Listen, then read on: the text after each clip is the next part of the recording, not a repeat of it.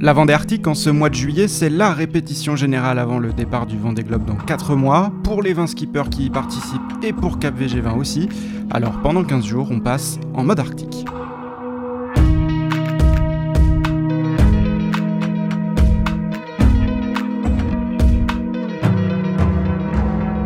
Aujourd'hui, dimanche 12 juillet, épisode 9, et un 34e changement de leader. Oui, vous avez bien entendu, les commandes de la course ont changé 34 fois de main depuis le début de cette Vendée Arctique il y a 8 jours. Ils sont 7 skippers à avoir occupé cette position de numéro 1, et celui qui l'a le plus c'était c'est Charlie Dalin, le skipper d'Apivia, à 11 reprises. Et ça tombe bien, c'est lui qui est en tête ce dimanche. Mais vous l'avez bien compris, tout est très serré. Son avance sur les deux autres cadors, Jérémy Bayou et Thomas Ruyant, est minime. Mais c'est bien ce trio qui a pris un léger avantage depuis hier sur ce circuit de l'Atlantique Nord. En ce dimanche jour de Grand Prix, la comparaison est osée par Kevin Escoffier. On a les Formule 1, euh, les Formule 1 devant. Nous, je ne sais pas si on est les Formule 2, ou, mais c'est vrai que de temps en temps, on réussit à rivaliser.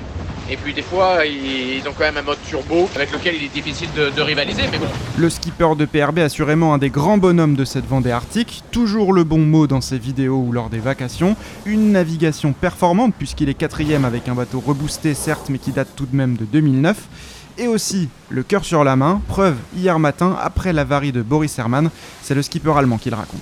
Tout de suite après que c'est arrivé, Kevin euh, Escoffier sur PRB, il m'appelle il m'offre l'assistance si j'avais besoin de l'aide. Donc un grand merci à Kevin. Quel bon esprit dans la classe. Ça fait vraiment bien de voir euh, un comportement comme ça. En plus, euh, c'est un gars techniquement euh, super doué et il m'a donné tout de suite quelques conseils comment m'en sortir. L'autre casse de ce samedi, c'était sur MACSF. Isabelle Josh explique ce qu'il s'est passé. Voilà, le bateau a, tapé dans une vague et à ce moment-là, euh, la baume s'est cassée euh, juste au milieu. C'est pas toujours drôle la vie de marin, mais c'est pas fini.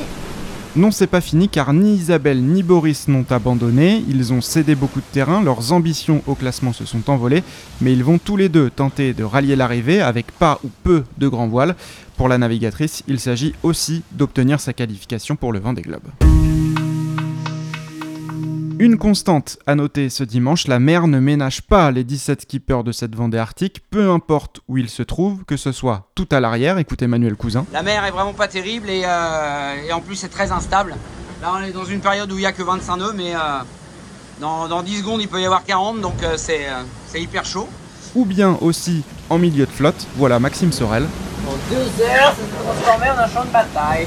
Tout comme à l'avant, n'est-ce pas Sam Davis Je vous explique pas, c'est juste une machine à laver. Des vagues dans tous les sens. Et pour la navigatrice d'Initiative Cœur, eh bien ça pose quelques problèmes un peu inattendus.